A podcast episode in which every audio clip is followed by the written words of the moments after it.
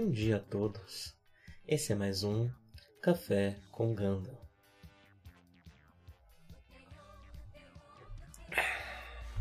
Bem, no episódio de hoje vamos falar sobre o terceiro episódio de Mobile Suit Gundam.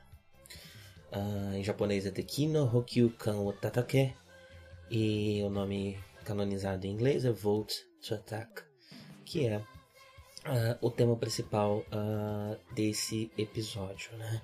No dia de hoje eu estou aqui novamente tomando um chazinho. Dessa vez é um chazinho de alfazema.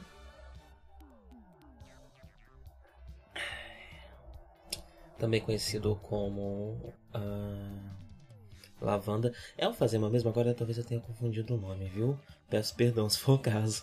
É... Mas estou tomando aqui meu chazinho porque é um chá que eu tenho tomado todo dia. Uh, porque eu tenho um probleminha de gastrite. Parei de tomar o meprazol para não. Enfim, estava muito tempo tomando meprazol, não quis parar. E tenho tomado esse chazinho todos os dias e tem me ajudado bastante. E aí hoje, como eu tenho gostado dele, ele tem esse gostinho de, de terreiro. É, eu eu resolvi tomar aqui também no dia de hoje, certo? Bem, Nesse episódio de Gundam, uh, nós continuamos de onde paramos, imediatamente de onde paramos no episódio anterior, né? Então, os membros da White Base ainda estão fugindo de Side 3 e eles estão sendo perseguidos pela, pela Mosai, pela nave do, do Cha. É... E eles estão tentando chegar em algum lugar seguro, né? Já o episódio já começa marcando muito bem uh, que a nave já está começando a ter alguns problemas de suprimento. Uh, a gente está num ambiente de guerra, uma nave que não estava preparada para viajar, né? ela estava sendo inaugurada, então ela não deve estar tá muito bem é. Suprida? Suplida? Suprida? Não sei. É... Mas esse episódio marca bem a questão da fome e de como os civis da White Base estão necessitados de suprimentos, né? É, vai ser bem marcado logo no começo do episódio. Então aqui eles continuam fugindo de, de Side 3, Side 7, desculpa. É, inclusive eu dei uma olhadinha no mapa, né? Essas colônias da Terra de Gundam, elas são todas construídas em volta da própria Terra, né? Elas estão ali orbitando em torno do planeta. Uh, e Side 7 fica, aqui, que é a, a colônia onde a nossa aventura começa, né? Onde a Moro morava que é atacada logo no primeiro episódio, fica no extremo oposto a Side Free, que é a colônia uh, que se declarou independente uh, como Zion. Bem, é, esse episódio continua marcando muito bem essas mudanças que Gundam trouxe para o gênero, com a questão dos suplementos, com a questão da falta de armamentos para o Char. O Char tá com dificuldade de conseguir armamentos, de pedir.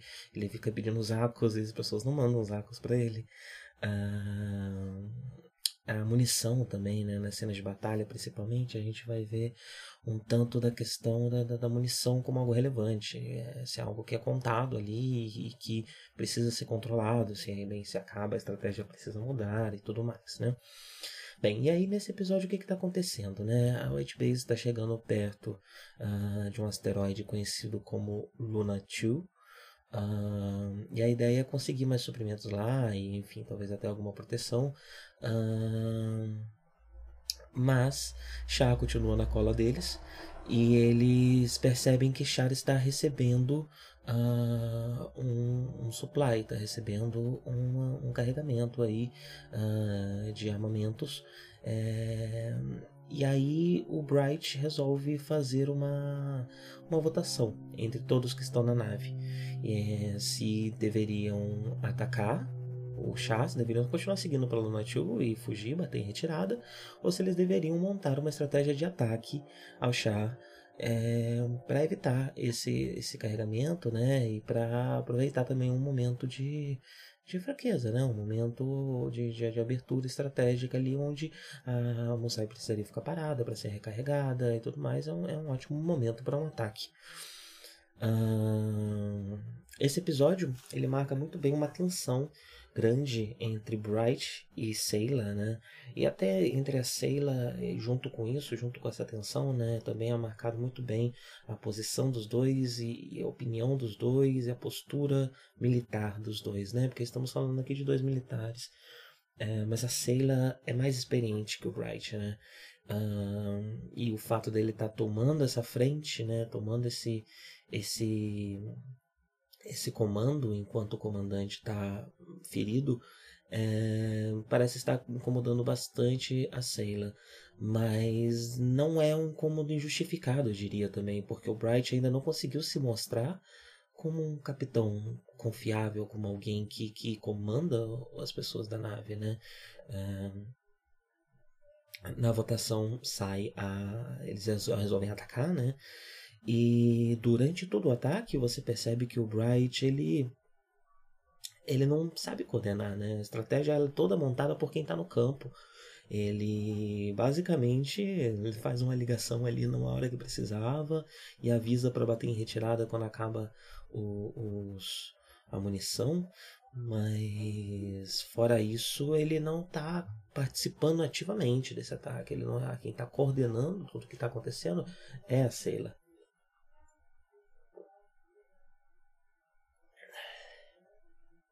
Então eu diria que o Bright realmente ele é muito inexperiente para a posição que ele está.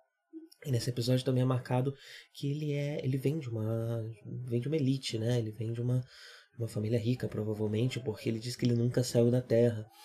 Uh, e apesar da Sheila ser da Terra, é, ela reage a essa informação meio que falando, ah, então você é da elite, você é um... Basicamente chama ele de um menino mimadinho, né? Você é um riquinho, então porque você nunca saiu da Terra. Você morou na Terra e viveu na Terra. A Terra parece ser um local um, onde estão as pessoas mais ricas mesmo. Quem mora em, em colônia é, são as, as parcelas mais pobres da população. Um, e então já, já estabelece muito bem essa tensão entre os dois, né? Que vai sendo trabalhado aos poucos é, no episódio.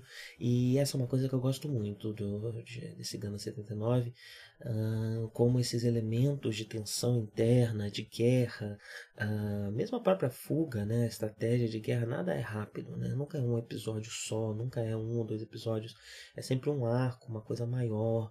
Então você consegue sentir mais que o personagem precisa se provar, você consegue sentir mais a tensão dessa fuga.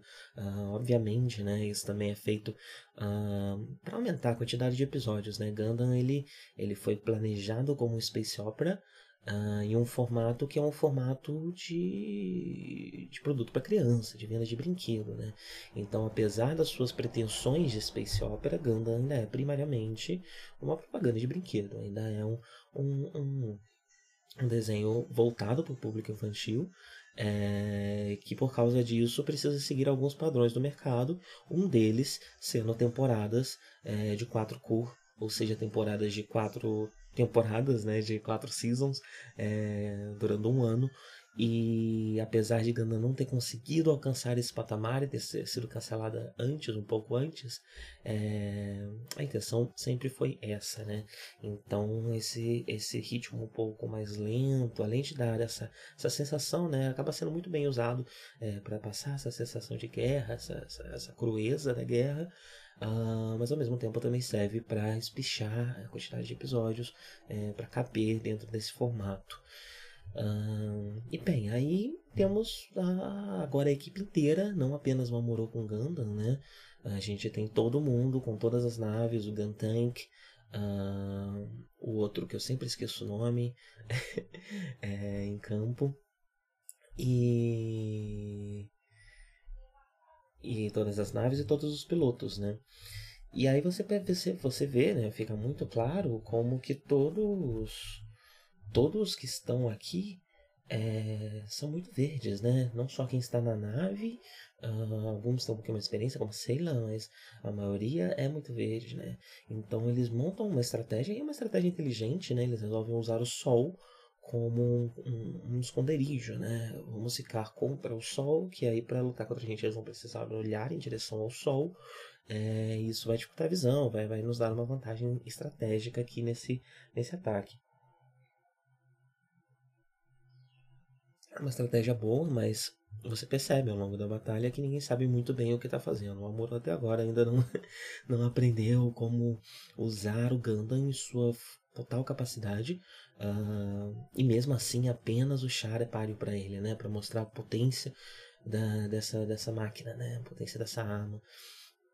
É, nesse episódio, um, um, outro, um outro personagem da nave do Char, é, Gaden, ele, inclusive, ele tem um modelo de Zaco bem diferente, um Zaco bem leve.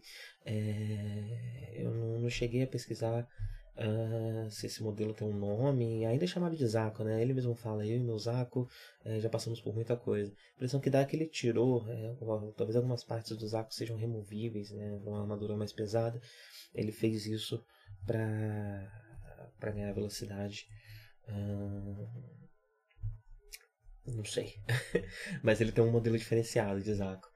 E.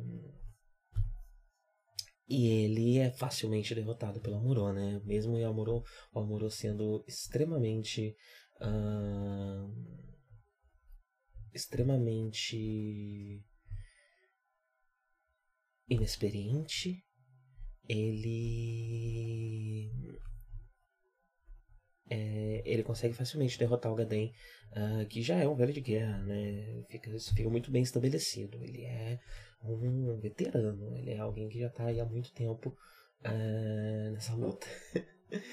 e ele é o comandante da nave, da nave Papua, que é a nave que veio ressuplir uh, o, a nave a Musai do, do Char. Uh, Bem, é isso, né? No fim das contas a gente tem uma uma uma um resultado positivo para para os nossos protagonistas, né? Essa é primeira batalha que eles que eles vencem, né? E que eles atacam também, né? Que eles não estão só contra-atacando ou se defendendo.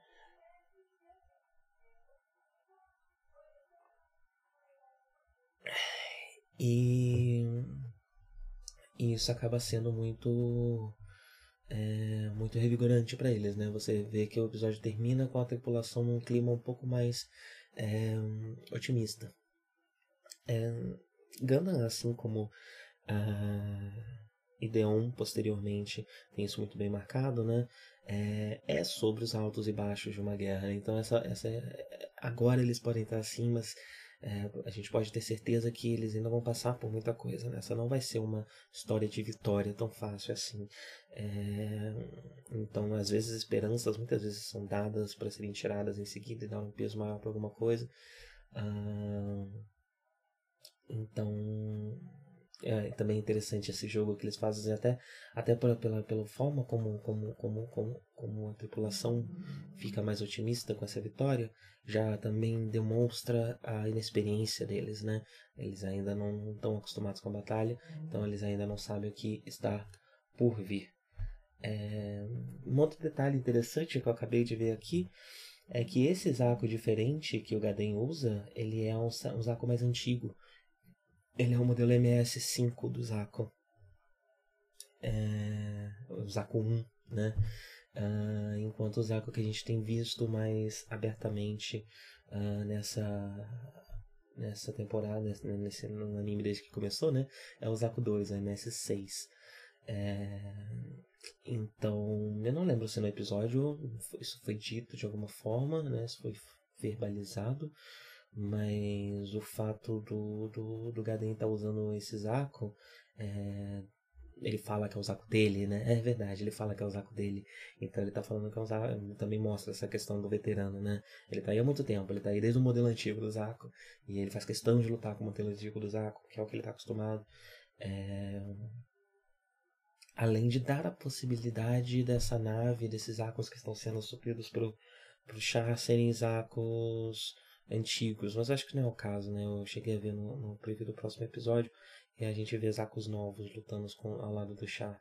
É, então provavelmente é só uma questão do Ogaden mesmo que prefere lutar com esse modelo antigo por, porque é uma questão de costume.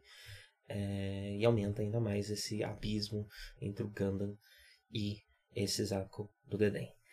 Uh, bem, acho que é isso. Talvez eu tenha me esticado um pouquinho falando sobre Zakos, mas eu gosto demais. É, e eu tô tentando usar esse podcast também como um, momento de aprendizado sobre o Lord Gundam, né? É, eu tô lendo bastante coisa, é, já vou recomendar para vocês algumas coisas aqui. Inclusive, eu descobri que você consegue encontrar as novels é, de Gundam um, que foram escritas pelo Tomino posteriormente, que contam a história que ele realmente queria contar no anime, né, mas não foi capaz por conta dessa, disso que eu expliquei aqui, é, das necessidades do, do modelo. Uh, você consegue encontrá-las em a tradução em inglês da Del Rey no archive.org. Uh, se eu lembrar, eu vou colocar os posts no link, mas se não é fácil de achar.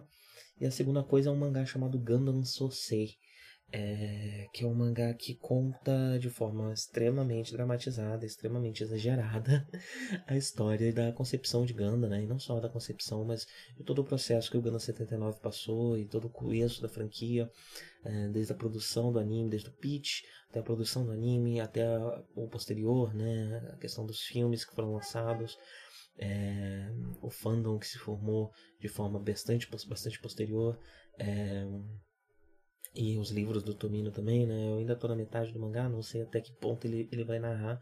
O palpite é que ele deve chegar até o começo de Zeta Gundam, talvez ele passe por Zeta Gundam também. É... Mas eu recomendo. Mas, assim, é bastante exagerado, né? Tudo é muito over the top nesse, nesse mangá.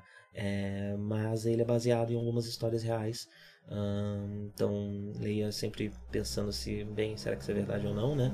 Mas com certeza ele faz parte do mito de criação de Ganda, né? Ele faz parte do que é, se popularizou como o mito da, da, da, criação desse desse dessa franquia.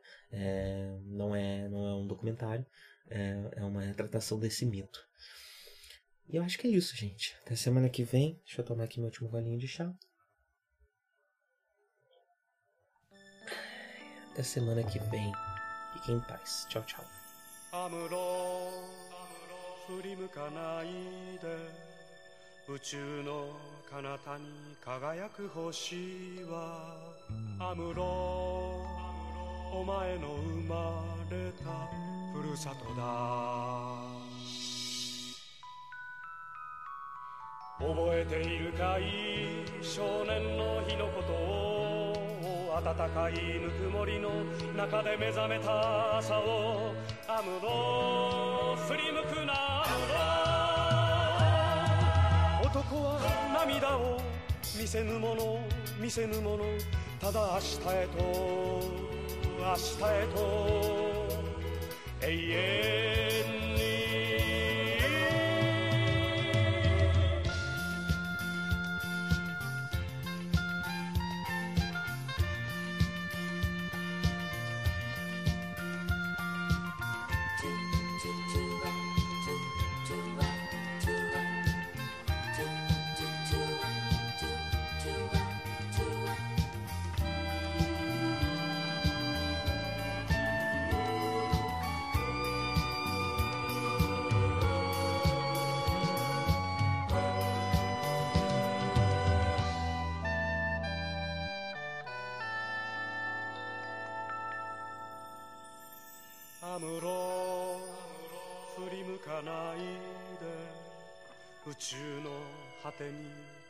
く星はアムロお前が捨てたふるさとだ。忘れはしない少年の日の誓いを青春をかけ守り抜けこの幸せをアムロ振り向くなアムロ。男は寂しさ隠すもの隠すものただ明日へと明日へと永遠に。覚えているかい？少年の日のことを暖かいぬくもりの中で目覚めた朝をアムロ振り向くなアムロ。男は涙を見せぬもの見せぬものただ明日へと明日へと永遠